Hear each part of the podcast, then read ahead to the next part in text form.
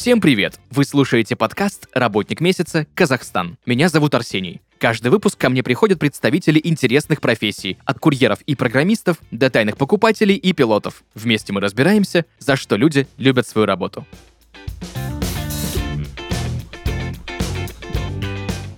Друзья, и сегодня в подкасте «Работник месяца Казахстан» врач традиционной китайской медицины Ануар Асылкан. Ануар, привет! Добрый день, Арсений. Ануар, спасибо тебе большое, что согласился прийти сегодня к нам в подкаст «Работник месяца Казахстан» и рассказать про свою довольно уникальную профессию. Я в первый раз в жизни общаюсь с врачом, практикующим традиционную китайскую медицину, и перед тем, как я начну, так сказать, допытывать тебя по поводу твоей профессии, мне хочется более подробно разобраться, что же именно такое традиционная китайская медицина и чем она отличается от э, общепринятой современной доказательной медицины. Э, да, на самом деле вопрос очень интересный и очень сложный. На него ответить, наверное, э, довольно-таки будет тоже интересно. Почему? Потому что традиционная китайская медицина — это одна из самых древнейших э, наук э, именно в системе медицины, да, которую знает человечество, наряду с аюрведой или с арабской медициной, потому что современная доказательная медицина зародилась относительно недавно. Что вообще подразумевает под собой доказательная медицина, да, то есть это когда ты можешь что-либо доказать. То есть дают таблетку и дают плацебо. То есть если плацебо не сработало, значит таблетка работает. Правильно? Доказано. А в традиционной китайской медицине, наверное, немножечко иначе. Почему? Потому что это совокупность знаний, а, а точнее, наверное, знаний человечества на протяжении нескольких тысяч лет. Почему? Потому что традиционная китайская медицина существует по факту уже, наверное, плюс-минус 3-4 тысячи лет. А, еще со времен Желтого императора, это примерно где-то 2711 год, ну вот так вот, да, Uh, уже появлялись uh, какие-то различные трактаты из китайской медицины. Туда входили знания о фитотерапии, туда входили знания о диетологии, туда входили знания о акупунктуре, массаже или различных практиках, которые применяются сейчас и по сей день. То есть uh, это было сформировано путем опыта жизни человека на протяжении тысячелетий. Примерно вот так вот, наверное, если это высказать. Поправь меня, если я не прав. Я э, перед тем, как мы с тобой сегодня начали запись, в интернете немножко почитал э, примерно о том, что вообще происходит и как. И о, прочитал такую информацию, что про, грубо говоря, про традиционную китайскую медицину именно массово, не то чтобы вспомнили, но как-то начали э, более, так сказать, углубленно обращать внимание в середине прошлого века. Так ли это? Да, Если да, то почему? все верно. Почему? Потому что до 50-х годов, вообще до культурной революции, которая случилась в Китае, а, традиционная китайская медицина, она была очень такая разрозненная, да, почему? Потому что в нее входили а, как нетрадиционные, нетрадиционные методы лечения, так и традиционные методы, да. А, что такое традиционные методы лечения в китайской медицине? Это акупунктура, это массаж, это вакуумная терапия, это огнетерапия, это также фитотерапия. Также существует миллион тысяч различных практик, да, э, физиологических, медитативных, которые тоже раньше относили к традиционной китайской медицине. Это такая очень большая, обширная ветка, но уже в 50-х годах, когда уже образовалась КНР, эту систему как-то стандартизировали, а, оформили в одну большую науку, и сейчас это уже является самодостаточной медициной, веткой медицины, которая, допустим, популярна не только в Китае, но уже сейчас набирает обороты в Соединенных Штатах и в Европе. Как ты решил стать врачом именно традиционной китайской медицины? Где для этого нужно учиться? Сколько лет нужно учиться? В общем, расскажи, пожалуйста, про свое становление именно специалиста в этой области. Это великолепная такая, наверное, и интересная история, которая со мной приключилась в 7 лет. А, мне сейчас на данный момент 36 лет. А, когда мне было 7, это 95 год, я посмотрел э, по телевизору, тогда было там немного так каналов, и показывали какой-то вообще короткий сюжет о восточной медицине, о иглоукалывании. И я, будучи ребенком, еще сидел перед телевизором, э, так проникся идеей о том, что не нужно людям давать лекарства, о том, что не нужно мучить там уколами. Я в детстве это очень страшно боялся. И меня поразила вообще сама эта вся система.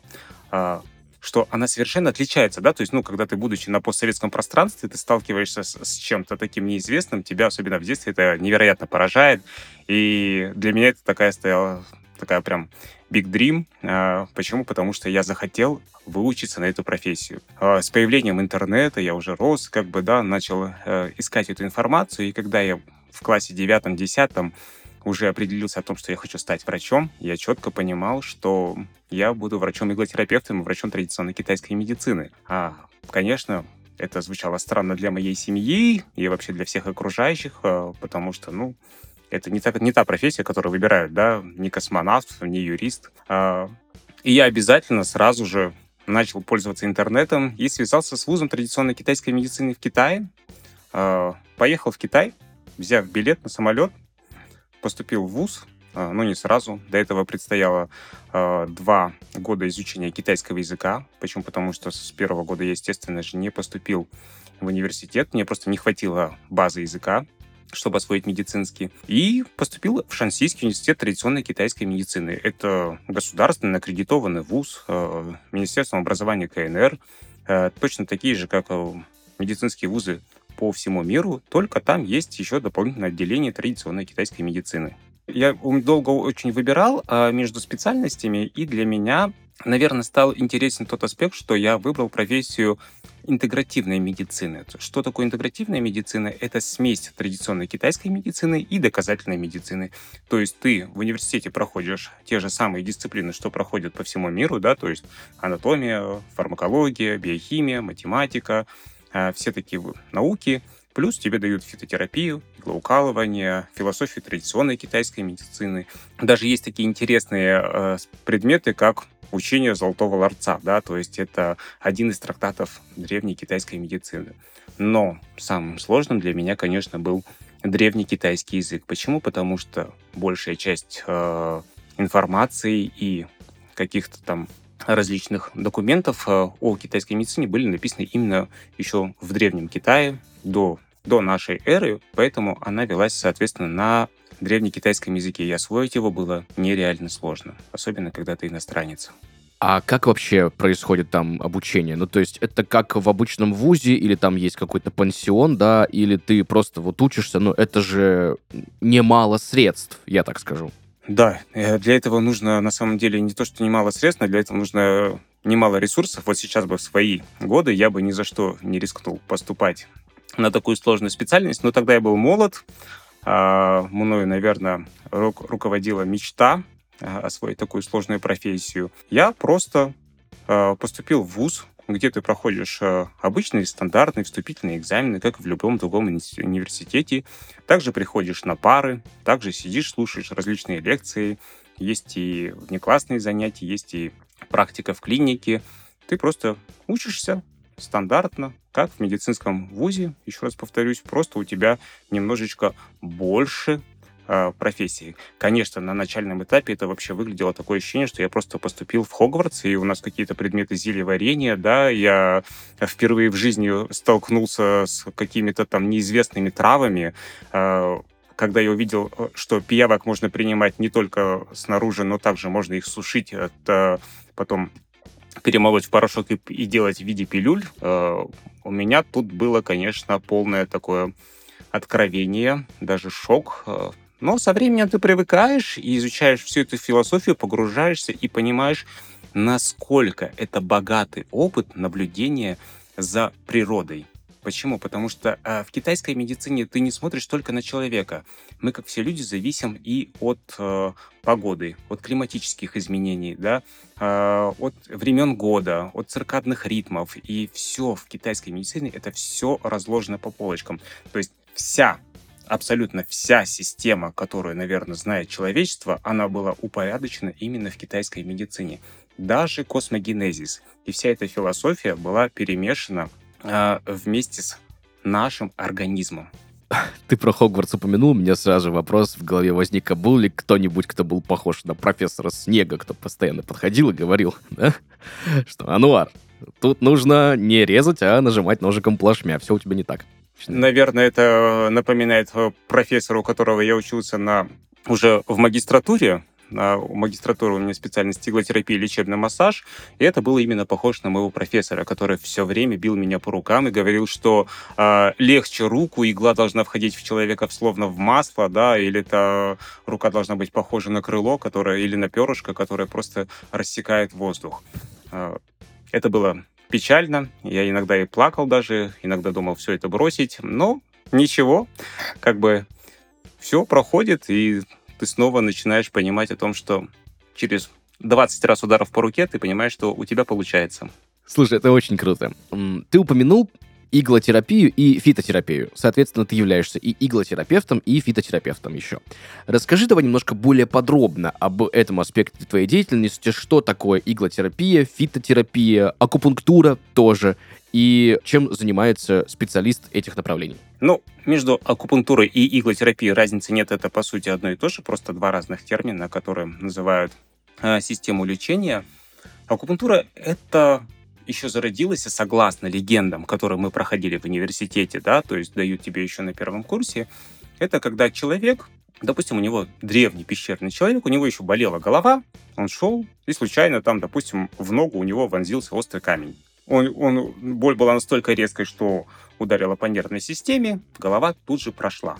То есть человек запомнил эту точку о том, что когда болит голова, нужно нажимать на эту точку острым предметом. Соответственно, так за несколько тысяч лет э, люди разработали систему именно иглотерапии. Они выявили биологически активные точки, которые соприкасаются с тем или иным органом. Да, у нас в системе э, каждый орган привязан к меридиану, который проходит по нашему телу, и на нем располагаются уже непосредственно акупунктурные точки, куда мы вводим иглы, и в зависимости от нашей задачи мы получаем какой-то результат. То есть, допустим, у человека может быть застой желчи. Мы работаем с меридианом желчного пузыря, ставим точки. Или у человека болит голова. Э, но это не значит, что я буду ставить именно иглы в голову. Возможно, я буду ставить э, на точку, которая находится на мизинце левой ноги. А фитотерапия? Фитотерапия — это очень тоже интересный предмет, э, в который входят не только э, фитокомпоненты, но туда входят также минералы и иногда компоненты животного происхождения, такие как желчь медведя, может быть, сушеные гекконы, э, панцири панголина — а, что не всегда является законным и не во всех странах, но в Китае данная практика, конечно, используется. А, но большей части, да, конечно, используют травы. Почему? Потому что они намного дешевле, чем компоненты из минералов или из животных. Но а, здесь уже составляются рецепты. Допустим, в нашей клинике, в которой я работал в Пекине, было 500 наименований различных трав, что достаточно много. Даже есть уже, э, не нужно изобретать велосипед, существуют определенные рецепты традиционной китайской медицины, которые нужно просто использовать, добавляя их теми или иными травами. То есть иногда мы используем даже запрещенные препараты, такие как эфедрин. Да, то есть он на территории СНГ считается наркотиком, но в Китае в малых дозах это лекарственный препарат. Что он делает? Он снимает а, заболел, такие болезненные ощущения во время простуды, когда вот ломят ноги, руки, да, там, или болит жутко голова. Также мы иногда используем в китайской медицине есть человеческая плацента, допустим, что не все могут принять, поэтому ты, прежде чем назначать тот или иной компонент, ты спрашиваешь у человека, а можно ли мы назначим вам такую-то или такую-то вещь, потому что человек может быть э, абсолютно кошерным или там халяльной да, диеты, поэтому не все компоненты ему подходят. Но в большей части мы, конечно, используем травы. Травы, которые выращиваются специально в отведенном месте и контролируются надзорными органами. Почему? Потому что, ну, допустим, подорожник собранный у дороги где-нибудь на магистрали и подорожник, выращенный в экологическом чистом месте, это совершенно разные компоненты. Давай так. А, вот понятное дело, что ответ на этот вопрос очень большой, объемный, но который я сейчас тебе хочу задать. Но вот если вкратце, какие заболевания и недуги, вот самые распространенные, может помочь вылечить традиционная китайская медицина? На самом деле традиционная китайская медицина, как я еще раз э, повторюсь, это очень обширная система науки, в которую входит, да, там даже есть и хирургия. То есть, ну, в большей части, конечно, а, если смотреть иглоукалыванием, то самое легко подается, это заболевание опорно-двигательного аппарата, какие-то физиологические нарушения. А, то есть, когда говорят, что и думают о том, что иголки применяются только при заболеваниях, таких как остеохондроз или грыжи и протрузии, на самом деле это не так. Иголками можно вылечить высокую температуру, можно снизить, а, можно улучшить э, пищеварение, можно наладить менструальный цикл. И все зависит от врача и его специфики. Как он использует иглотерапию и с какой целью. Ты знаешь, я, в общем, так, сталкивался с некоторыми мнениями. Я не придерживаюсь этих мнений, но вопрос этот задать я тебе обязан. Было ли у тебя такое, что ты сталкивался с мнением, что китайская традиционная медицина — это вот какие-то альтернативные методы медицины, и они не работают? Чаще всего э, такое говорят ну, врачи, которые у нас в обычных поликлиниках работают, да? Я э, неч- нечто подобное некоторое количество времени назад услышал, и хочется мне понять, почему люди могут не верить в традиционную китайскую медицину и говорить, что ну какие иголки, вон, пойди выпей там две таблетки, намажься мазью, и все будет с тобой в порядке. Я тоже слышал это мнение, даже мне иногда задают пациенты это на приемах, э, что, в принципе, наверное, связано с неосведомленностью и закрытостью китайской культуры.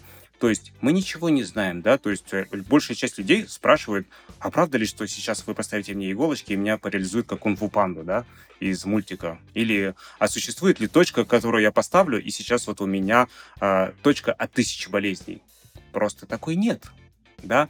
То есть нужно понимать, что это такая же система науки, как и другая, а, совершенно другая, иная, да, то есть просто, наверное, а, так случилось, что на постсоветском пространстве очень много людей, выдающих себя за специалистов традиционной китайской медицины, которые, допустим, э, занимались по каким-то учебникам или просто какой-то там, не знаю, босоногий врач, как называют врачей китайской медицины, которые не имеют образования, но они повторяют эту профессию из поколения в поколение, э, тоже могут ошибаться.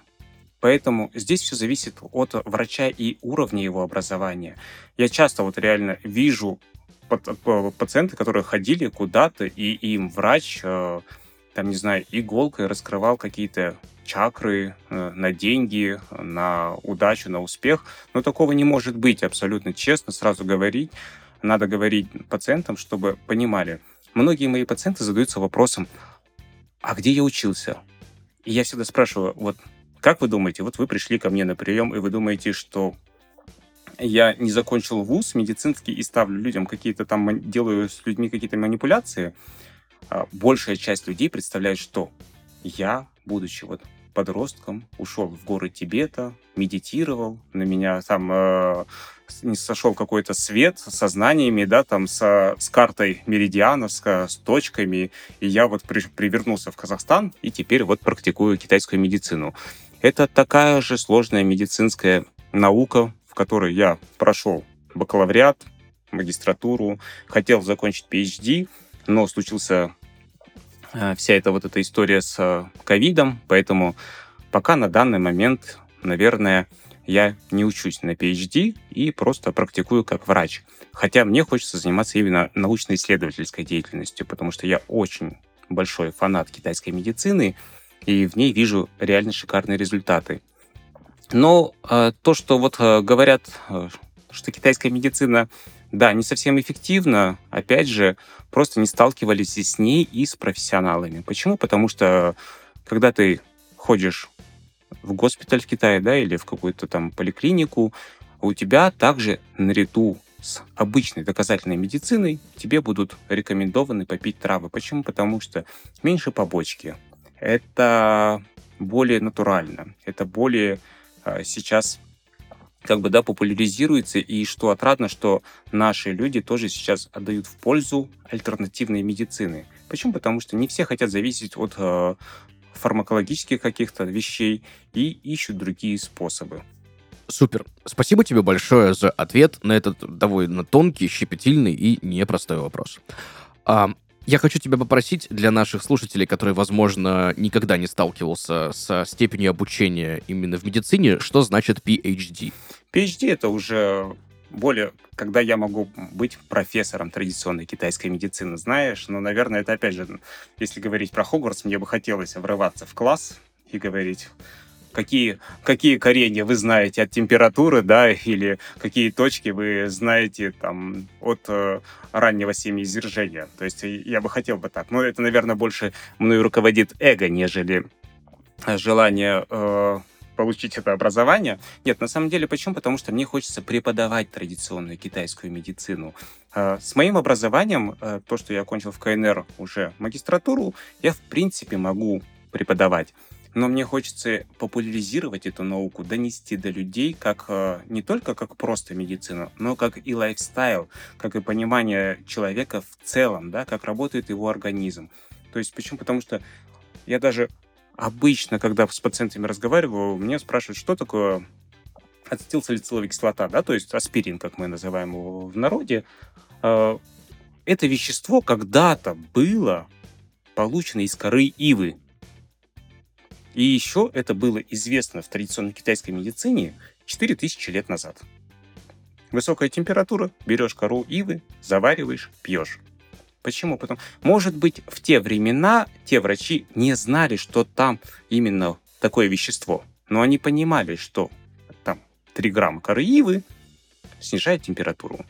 Конечно, сейчас фармакомпании уже э, удешевили этот процесс, и какие-то вещества получаются уже химическим путем.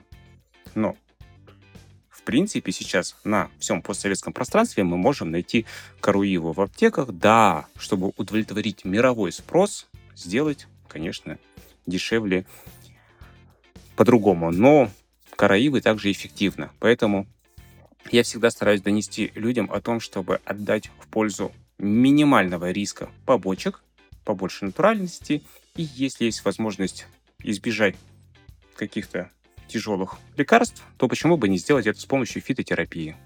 Ну да, у нас же по незнанию иногда вообще бывают абсурдные ситуации, когда человек видит эм, в составе какого-либо продукта хлорид натрия и говорит, что он никогда в жизни не будет это есть или пробовать, потому что там что-то химическое. А то, что это поваренная соль, как бы мы все забываем, да? Ну, я так утрирую, конечно. Да, да, э, ну, в принципе, так оно и есть. Или, допустим, существует такое мнение, что если я сейчас поставлю на какую-то точку, то человека переклинит раз и навсегда.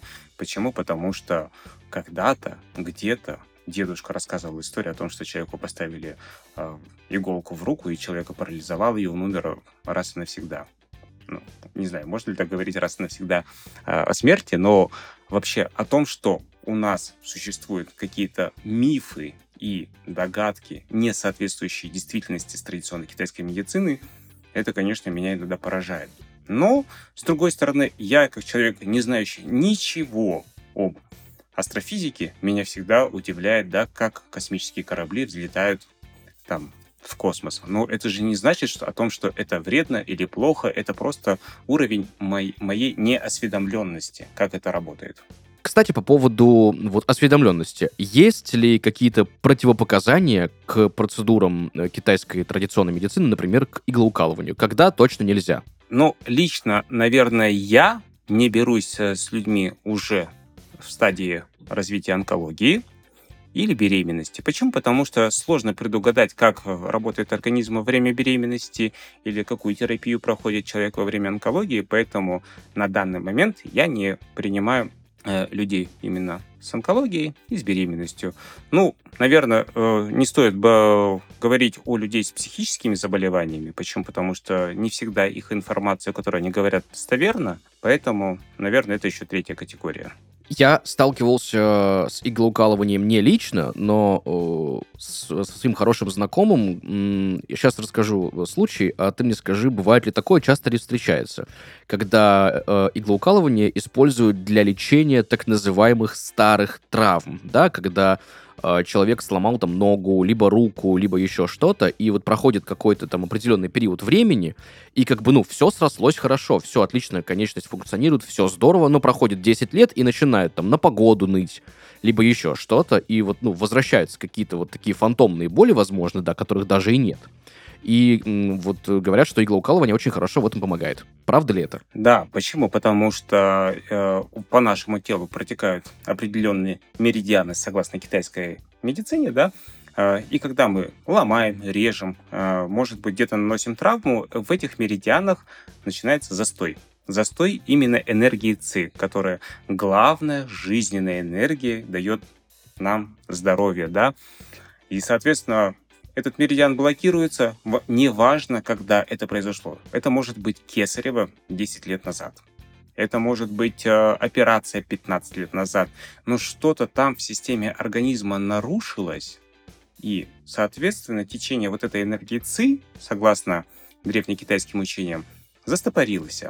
Цель врача-иглотерапевта – сделать течение ЦИ снова свободным по этому меридиану. То есть это можно привести аналог, допустим, как а, транспортная дорога, на которой, допустим, упало дерево, все, образуется пробка, движение остановилось, полгорода стоит. Соответственно, в чем заключается задача врача-иглотерапевта? Убрать это дерево, разрегулировать правильный поток машин, чтобы это не случилось а, пробка в другом месте, как регулировщик, да, и, соответственно, уже будет правильное распределение жизненной энергии и, соответственно, здоровья. Но зачастую, если смотреть уже с научной точки зрения, да, то есть э, за переломом же могут скрываться и травмы тканей, да, разрывы сухожилий. И это очень-очень большая такая тема для дискутирования, поэтому, в общем, я скажу, что да, очень часто обращаются с такими проблемами. А как в среднем вообще проходит твой рабочий день и вот, ну, классический стандартный прием? Арсений, я, наверное, должен сразу говорить о том, что я жуткий трудоголик, и я безумно люблю свою профессию. Я работаю 7 дней в неделю с 8 до 8, без выходных. Почему? Потому что мне нравится то, чем я занимаюсь. Мне, я получаю удовольствие, когда я вижу а, людей, у которых вот пришли ко мне там, не знаю, с, с больным коленом, прихрамывая, да, и выходят от меня в припрыжку и обнимают меня там. Даже иногда кто-то может поцеловать и сказать приятные слова. Ты от этого получаешь невероятную человеческую энергию, благодарность. И я всегда понимаю, что я не зря прошел такой длинный, тяжелый путь, который был э, сделан. Почему? Потому что иногда у меня были реально очень большие сомнения, ради чего я учусь, как я все это буду делать, как я буду работать. А, почему? Потому что это, наверное же, да, не самая коммерческая специальность, это все-таки не нефтяная промышленность или не экономическая, или юридическая. Поэтому э, здесь ты получаешь огромнейший, огромнейший заряд от людей, когда ты видишь результаты. И э, твоя просветительская деятельность я просто не только просто вот человек пришел ко мне с каким-то заболеванием, я поставил иголки и вылечил. Нет, моя цель — научить человека быть здоровым. То есть понимать, в какой сезон можно употреблять те или иные продукты, когда ему нужно пить холодную воду, а когда горячую, когда сауна ему в пользу, а когда ему во вред. То есть и, соответственно, я просто занимаюсь, наверное, больше образовательной деятельностью и доношу до пациентов о их здоровье через призму китайской медицины. Что самое сложное для тебя в твоей профессии? В моей профессии, наверное, все-таки рассказать людям о китайской медицине. Почему? Потому что эта наука формировалась еще со времен древнего человека. Очень сложно рассказывать и доносить до людей э, о их здоровье с позиции, опять же, китайской медицины, потому что человек думает, что если болит сердце, нужно выпить таблетку для сердца. Если у человека болит желудок, то нужно выпить таблетку, там, не знаю, обезболивающую. Но по факту хочется же людям объяснить первопричину их заболеваний. Хочется рассказать, а, откуда вообще берется то или иное нарушение. Соответственно, затрагивается очень большой момент их жизни, то есть о том, как они спят, как они едят, как они просыпаются, какие у них психоэмоциональные составляющие в жизни. И это сложно все рассказать и уместить пациентов всю вот эту многотысячелетнюю историю китайской медицины, рассказать, допустим, за один час приема. Есть у меня некоторое количество вопросов, которые я задаю каждому гостю подкаста «Работник месяца Казахстан». Ануар, за что ты любишь свою работу? Я люблю свою профессию именно за общение с людьми. Ко мне приходят совершенно разные люди, разных возрастов, разных профессий, и каждый человек для меня привносит, наверное, какую-то частичку. Как говорил Конфуций, из трех идущих по дороге есть мой учитель. Наверное, работая врачом, ты сам учишься жизни, пониманию этого мира через пациентов. И каждый пациент — это отдельная вселенная, которая тебя просто мотивирует, иногда удивляет, иногда шокирует своими историями жизни, своими историями там а, каких-то происшествий или каких-то там нарушений. Почему? Потому что она совершенно уникальна, как вся вот сама природа. Поэтому, когда ты взаимодействуешь с людьми, ты просто получаешь невероятный кайф, а, заряд энергии и, наверное, познание этого мира через людей. А какой у тебя был, естественно, обезличенный вопрос, естественно, а, какой у тебя был самый сложный, удивительный случай выздоровления, который был именно в твоей практике? А, самый удивительный и самый сложный, а, наверное, их каждый случай по-своему сложный, каждый случай по-своему удивительный.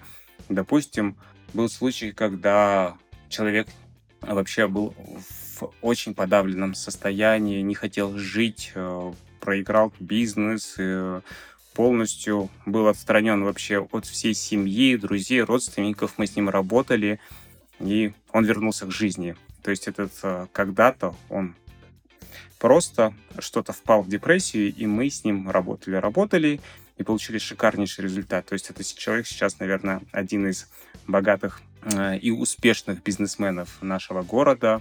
Я очень горжусь этим результатом. Также были случаи лечения бесплодия, э, преддиабетического состояния, каких-то ревматоидных э, заболеваний. Также э, вообще, не то чтобы в моей практике, но в практике моих коллег в совокупности с нашей работой в Пекине, когда я работал, у нас был прекрасный результат по лечению рассеянного склероза, что, в принципе, да, нигде в мире не лечится, и на это на людях ставят сразу крест, назначают только определенные препараты, которые потихонечку теряют силу воздействия. Но мы видели хорошую положительную динамику, ремиссию, и, соответственно, у человека улучшалось качество жизни. И это, конечно, я знаю просто миллион историй, и каждая вот история, она всегда вызывает во мне какие-то такие волнительные чувства, что даже слезы на глазах наворачиваются. Почему? Потому что это магия вне Хогвартса, да? Почему? Потому что ты э, сам иногда удивляешься, как может сработать эта трава или как может сработать иглоукалывание в том или ином случае. И тебя э, пробирают мурашки. Э, да, это может быть... Кто-то скажет, докажите, да, там, покажите какой-то свой кейс. Но мне для себя ничего не нужно доказывать. Я просто работаю, я вижу результаты. Э, я просто восторгаюсь и меня самому иногда вот э, иногда задается вот такой большой вопрос, как люди и как человечество вообще могло придумать традиционную китайскую медицину. Вот эту систему иглоукалывания, систему трав, систему даже обычного массажа на первый взгляд, но он имеет очень положительные какие-то моменты в лечении человека. И ты всегда задаешься вопрос, что за древние люди и какими там знаниями они обладали, что они смогли систематизировать учение о, не знаю, там, допустим, расположении планет до расцвета корня одуванчика, да, в, тот, в какой момент его нужно собрать, чтобы он принес максимальную пользу. Супер. Ануар, спасибо тебе большое, что пришел к нам в подкаст «Работник месяца», рассказал про свою великолепнейшую профессию, про тонкости, про нюансы, насколько долго это все было, про обучение похожее, да, на нечто даже волшебное. В общем, спасибо тебе большое. Арсений, благодарю, что пригласили. Почему? Потому что я очень я часто слушаю ваш подкаст. Мне кажется, это такой уникальный мирок, когда ты можешь на себя примерить э, профессию ту или иного человека, потому что в детстве мы все задумывались о том, кем я буду, когда вырасту, помимо счастливого человека, естественно. А, и слушая ваши подкасты, ты всегда понимаешь ту или иную профессию изнутри, с чем сталкиваются люди, с какими проблемами, да. Наверное, надеюсь, что наша сегодняшняя беседа с тобой тоже поможет людям понять чуть больше о традиционной китайской медицине, и я с удовольствием пропагандирую это онлайн, в сетях, в соцсетях, да, а, для того, чтобы максимально доступно и просто рассказать людям о такой сложной профессии, как традиционная китайская медицина.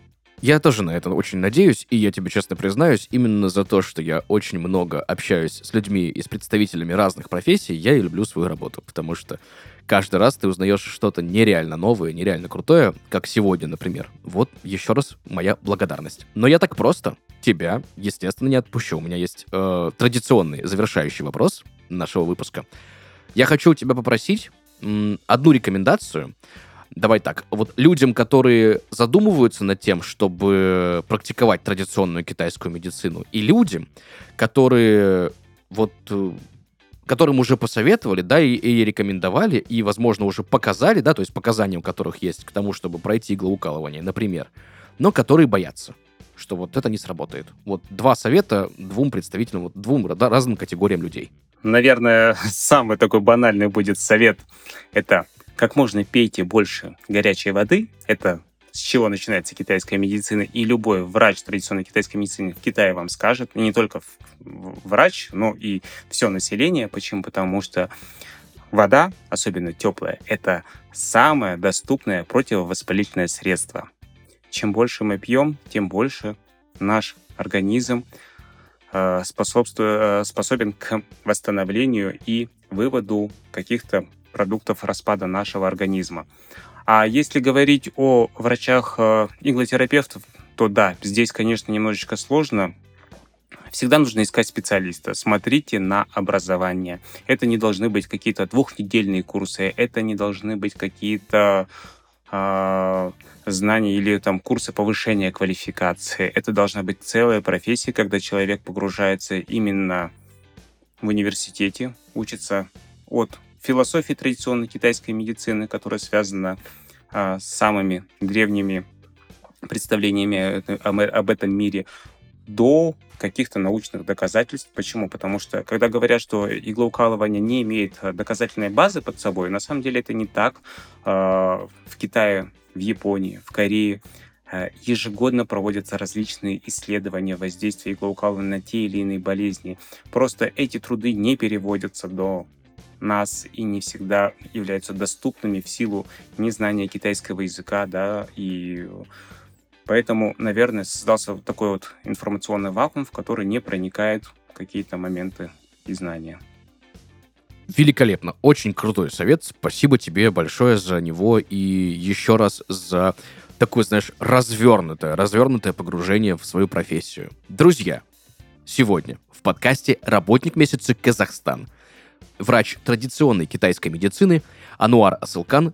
Ануар, еще раз моя благодарность за сегодняшний выпуск. Спасибо, Арсений, и спасибо всей подкаст-студии Red Barn, да, за то, что вы делаете офигенные подкасты. Приятно вас слушать, особенно каждый день, когда я езжу и слушаю это по дороге на работу, вы заряжаете чем-то необычным. Спасибо еще раз большое. Надеюсь, мой ответ был очень емким, и, под... и вашим слушателям это понравится. Спасибо тебе большое за обратную связь. Это очень лампово, очень тепло. Спасибо. Друзья, на этом у нас все. Услышимся в следующих выпусках. Пока-пока.